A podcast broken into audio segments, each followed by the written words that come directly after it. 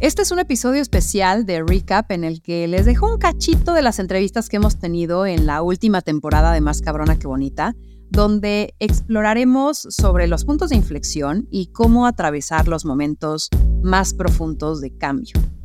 Si quieres escuchar y ver los episodios completos, en la descripción tienen los links.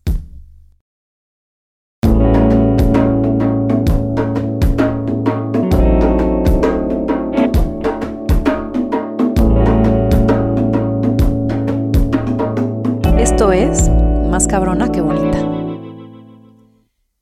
Nuestro primer invitado es José Casas. Y en este proceso de incomodidad, en donde pierdes la identidad, en donde lo que pensabas que sabías ya no existe, ya no sabes, estás confundido, ¿de qué te agarras? O sea, ¿de qué te agarras cuando estás atravesando en un momento de turbulencia donde la brújula, puta, o sea, ahora sí ya no sabes ni a dónde te está llevando? Te voy a hablar por mí, pero yo creo que sí es algo que puedes trasladar o, traslapar a, cualquier proceso de transformación.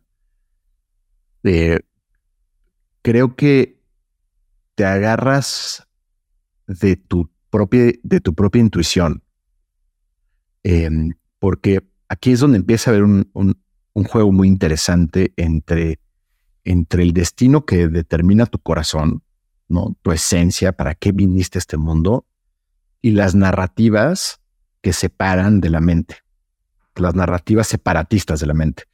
Eh, ¿Y cómo las distingues? Es bien fácil. Cada narrativa que construyes alrededor de escenarios catastróficos, de miedo, de por qué no, por qué, por qué eso que intuyes es una mala idea, es mente, es mente del ego, es nuestro, nuestra necesidad de protegernos, de cuidarnos, porque, porque hay un conflicto esencial con el que crecemos desde muy niños, que es el conflicto entre mi autenticidad y mi vínculo. Este, este conflicto lo define muy bien Gabor Mate.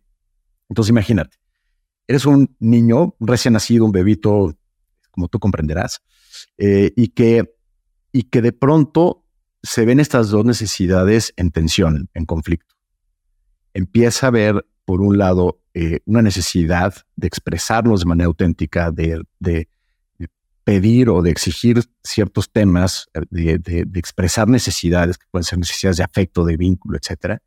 Y por otro lado está la necesidad de pertenencia, ¿no? De formar parte de, un entorno, de una familia, de mamá, papá, o sea, de, esa conexión que nos va a dar pues, los elementos necesarios para sobrevivir. O sea, no no, no es menor lo que está en juego.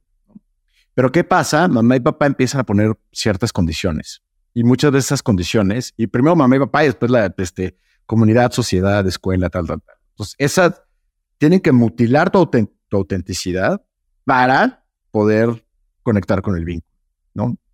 Entonces, e, en, este, en esta tensión se empieza a construir tu identidad.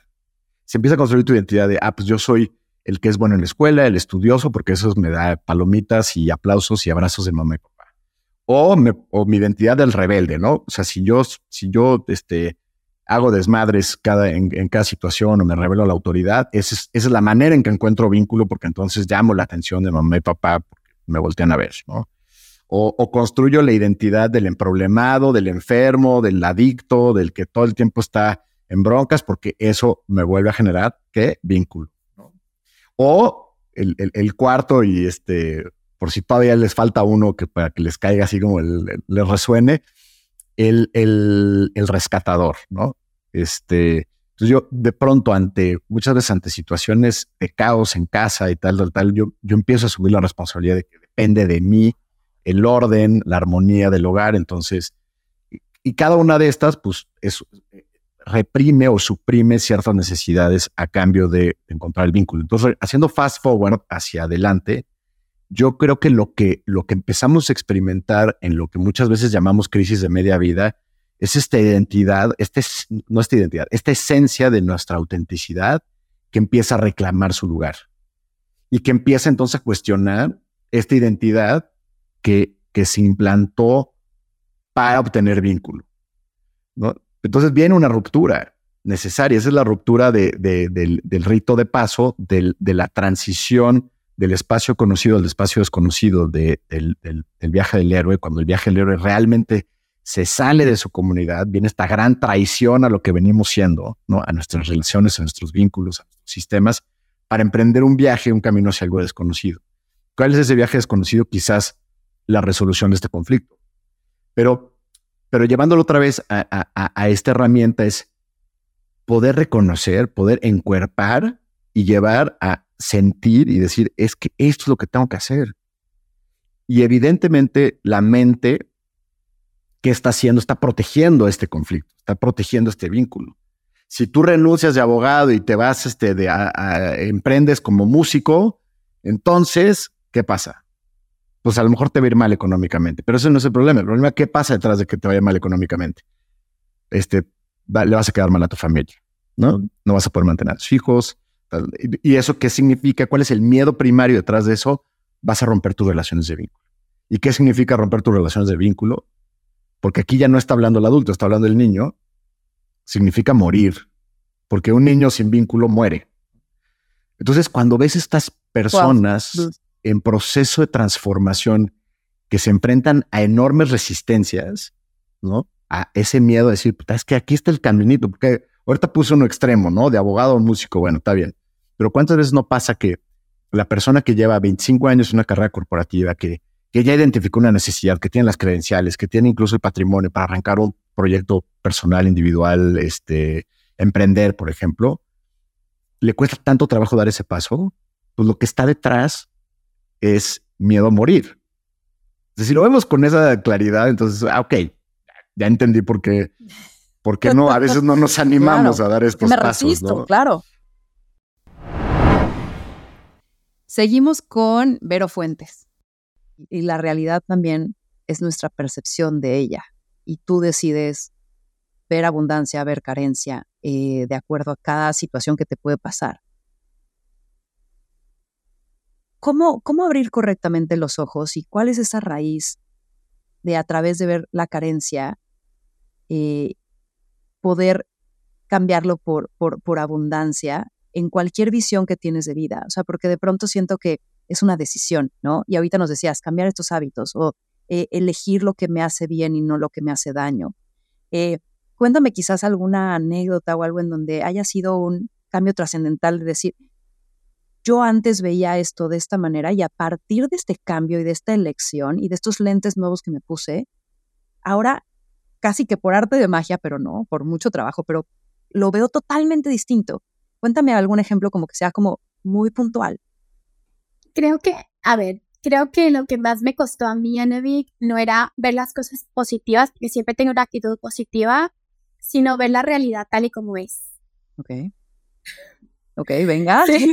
o sea, eh, porque el pensamiento mágico, eh, el pensamiento mágico es lo que nos gustaría, ¿sí? Y el pensamiento mágico no te ayuda, porque el pensamiento mágico te sigue autoengañando y el autoengaño es una parte aniquilatoria, o sea, es, ¿sabes? El autoengañarme es como si ahorita alguien dice, me voy a comprar el viaje hablando y a lo mejor no va a ser tan popular este episodio porque les voy a decir, si no lo tienes y no, lo compres, ¿sí? Porque te vas a hacer daño. Entonces, no, pero soy abundancia, no, ahorita no eres. Entonces, primero reconoce lo que es ahora para que puedas cambiarlo.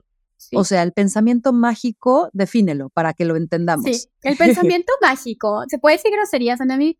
Ay, más cabrona que bonita, tú dime. Yo le llamo. Yo le llamo el pensamiento mágico pendejo, ¿sí? Porque en realidad es, es un anhelo, son todos los anhelos, expectativas, ideas eh, que vienen de un niño interior, ¿sí? Y eh, que, que no puede mirar la realidad tal y como es, no puede procesar la realidad tal y como es, entonces genera esos pensamientos mágicos. El sistema en donde estamos inmersos tú y yo, la Matrix, entre comillas, se basa en un pensamiento mágico pendejo de todos. ¿Sí? Yo sé que tú tienes un vacío emocional. Entonces yo te voy a vender algo que no necesitas, pero que tú vas a creer que eso va a llenar ese vacío. Entonces te voy a dejar cada vez más pobre. Y eso va a hacer que no puedas generar riqueza. Ya te dije, no va a ser tan popular, pero eso es lo que, lo que ha descubierto en estos años. Entonces, ese pensamiento mágico es, un, es una actitud aniquilatoria y destructiva. La realidad es lo que es. O sea, eso lo dice el, budismo, el budismo, eso lo dice el hinduismo, bueno, Vedanta dice, es que la realidad es así, ¿sí? el cielo es azul, el cielo es azul, o sea, tú quieres que sea morado, es azul, ¿sí? Ahora, tú eliges desde qué nivel de conciencia vives esa realidad. Es otra cosa completamente diferente. ¿Sí? Y el nivel de conciencia donde exploras y manifiestas y experimentas esa realidad va a transformar completamente tu experiencia de ella. ¿Sí? Entonces, si tú, volviendo al tema de, pero voy a manifestar mi viaje a Cancún y voy a, endeudarme, eso no es ser abundante. Eso es estar en el pensamiento mágico pendejo. Eso quiere decir que tienes muchas anhelos, expectativas, ideas, que hay que hacer duelos para aceptar y cambiar. Si no lo aceptas, así como les dije, si yo no aceptaba que yo era la primera que tenía que sanar, que yo era la primera que estaba evitando el dolor, ¿cómo puedo acompañar el dolor de otros? ¿Cómo? ¿Cómo puedo acompañar a alguien que perdió a su hijo? ¿Cómo puedo acompañar a alguien que está viviendo una ruptura? Si yo no me atrevo a hacerlo dentro de mí. Entonces, el reconocer es, primero, todos los seres humanos tendemos a rechazar el dolor y a buscar el placer. Esa es una realidad. ¿Sí? Ahora, en, en alguno de esos dos aspectos hay sufrimiento. ¿sí? Entonces, ¿cuál es el lugar desde donde puedo experimentarme como un ser infinito, desde el desapego. Acá les dejo mi reflexión del 2023. Hay tanto todavía por conocer y que mientras más te expongas a esos lugares en donde te fracturas por completo, más te das cuenta lo expansivo que son las posibilidades y lo poquito que conoces. Y ojo, ser mamá no es la única forma de transformarte. Es un ejemplo de muchas posibilidades de ponerte en un lugar en donde la zona de confort ya no existe y tienes que pasar por distintas fases para volver a expandir esa zona de confort, romperte para reconstruirte, para llegar a una zona de crecimiento. Y yo creo que parte de, de lo que es la transformación es un ir y venir de dudar. Y la duda creo que te da un montón de humildad, porque es cómodo tener respuestas, es cómodo dominar un tema, es cómodo tener un guion. Ahorita estoy más incómoda de cuando leo algo, porque estoy abierta a la posibilidad de ideas y también a la de que no hagan sentido. Pero justamente creo que en ese espacio en donde te pruebas un poquito más a ti misma, es que surge de la duda una certeza o de la duda una seguridad. Y es ahí donde como que la confianza empieza a hacer sentido, porque sí parece a veces del libro de autoayuda el decir confía, ¿no? Y creo que este positivismo tóxico y este mundo mágico creado por nosotros en donde queremos maquillar y, y, y quizás como vivir en simulacro de que todo está bien, pues se rompe porque la realidad es que no todo está bien siempre. Y de eso se trata confiar. Confiar no es soltar todo y pensar que va a llegar un ser salvador y te va a rescatar de ahí. Confiar es soltar el control sabiendo que lo que te va a poner de reto la vida y el momento siguiente, vas a poder estar preparado para tomar con lo que está ahí la mejor decisión, la mejor acción posible es confiar en tu ser del pasado, en tu ser del presente, en tu ser del futuro. Es recordar que de estas has salido más fuerte. Y terminamos con mi mana querida, Romina Sacre. Hacia, ¿cuál ha sido tu experiencia con este agridulce éxito, no?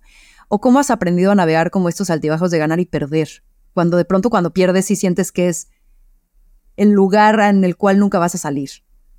Sí, se ha cambiado todo. A ver, hace 10 años éramos cuatro personas que nos dedicábamos al mundo digital. Digo, no por poner un, por poner un número, ¿eh? pero éramos bien poquitos. Y ahora hay aventar para arriba. ¿no? Vino TikTok en la pandemia y de pronto gente que, pues sí, prácticamente salió de la nada, empezó a hacer videos y ahora tienen 14 millones de seguidores en TikTok. Y está increíble, o sea, está increíble que el Internet nos haya podido dar un trabajo a tantas personas. Eso sí, lo agradezco. Pero al final, y creo que eso es algo que también fue un acierto de mi parte cuando, o sea, incluso cuando yo tenía púrpura, que tenía clarísimo que no se trataba ni de la fama ni de los followers, se trataba de tener una carrera.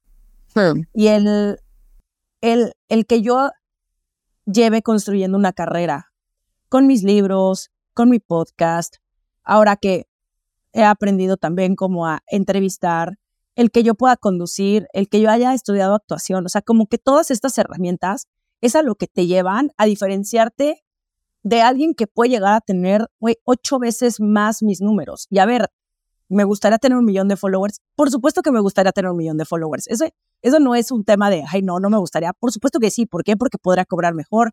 Porque sí. Pero no te sirve de mucho si no te estás preparando para lo que viene. Y, y si solamente sabes hacer una cosa, que eso es algo también yo creo que la razón por la cual tengo tanta chamba, que sé hacer muchas cosas no nada más sé, güey, posar padre para una foto, que bueno, pues fui portada de la tú, ¿no? En, en el 2000. en el 2000. Data el 2000. Es, 2004, ¿verdad? O sea, eso también es un dato muy importante. Es de, no, pero no nada más eres una cosa. Y, y, y a mí eso es lo que, que, me gusta, como el no solamente sé hacer una cosa, sé hacer muchas cosas. Y si el día de mañana se acaban en las redes sociales o si puta, ahí Mark Zuckerberg se pone bien pendejo y dice, a la chingada todo. sé que podrá llegar a tocar la puerta de una de las muy, agencias con las que he trabajado o con, y me darían una chamba, ¿sabes? O una de las marcas con las que he colaborado y me darían una chamba. Entonces, es más bien exactamente como el cómo yo voy aprendiendo diferentes herramientas para no nada más llevarlas a mi trabajo, pero si el día de mañana cambian las cosas, saber que voy a estar bien. Hmm. Y eso es algo que, que creo que todo mundo debería de trabajar, no solamente para la parte profesional, sino también para nuestras relaciones. O sea, yo sigo trabajando en mí y en mi autoestima y en quererme y en respetarme. Si el día de mañana me separo de mi pareja, pues claro que me va a doler, pero sé que voy a estar bien. O sea, este año que estuve de la fregada, es, pues sí, estuve triste, esto no lo pude evitar, pero salí del hoyo, supe salir del hoyo por las herramientas que tengo. Entonces, entre más herramientas tengas en tu vida, siento que más fácil te la vas a hacer tú a ti, porque nadie va a estar allá afuera tratando de salvarte. O sea, la gente ahorita se está salvando a sí misma, güey. Por eso también estamos como, estamos muy individualistas, estamos muy egoístas. Pues tal vez sí, porque nos está costando demasiado todo lo que está pasando a nuestro alrededor y también estamos entendiendo que si yo no estoy bien, nada alrededor va a estar bien. Entonces, sí, sí le tenemos que echar un chingo de ganas. Y sí, sí tenemos que confrontarnos con los momentos difíciles, pero tener la certeza de que vamos a salir de ahí. Hay una, hay una autora que se llama Whitney Goodman, que tiene un libro que se llama Positividad Tóxica, que lo recomiendo ampliamente. Es, probablemente de los mejores libros que leí este año, porque me cayó mucho el 20 de lo positivos tóxicos que somos en general y creo que en México más. Y dice que la diferencia entre optimismo y positividad, y positividad tóxica es que optimismo vas a aceptar lo bueno y lo malo, como sea, realistamente.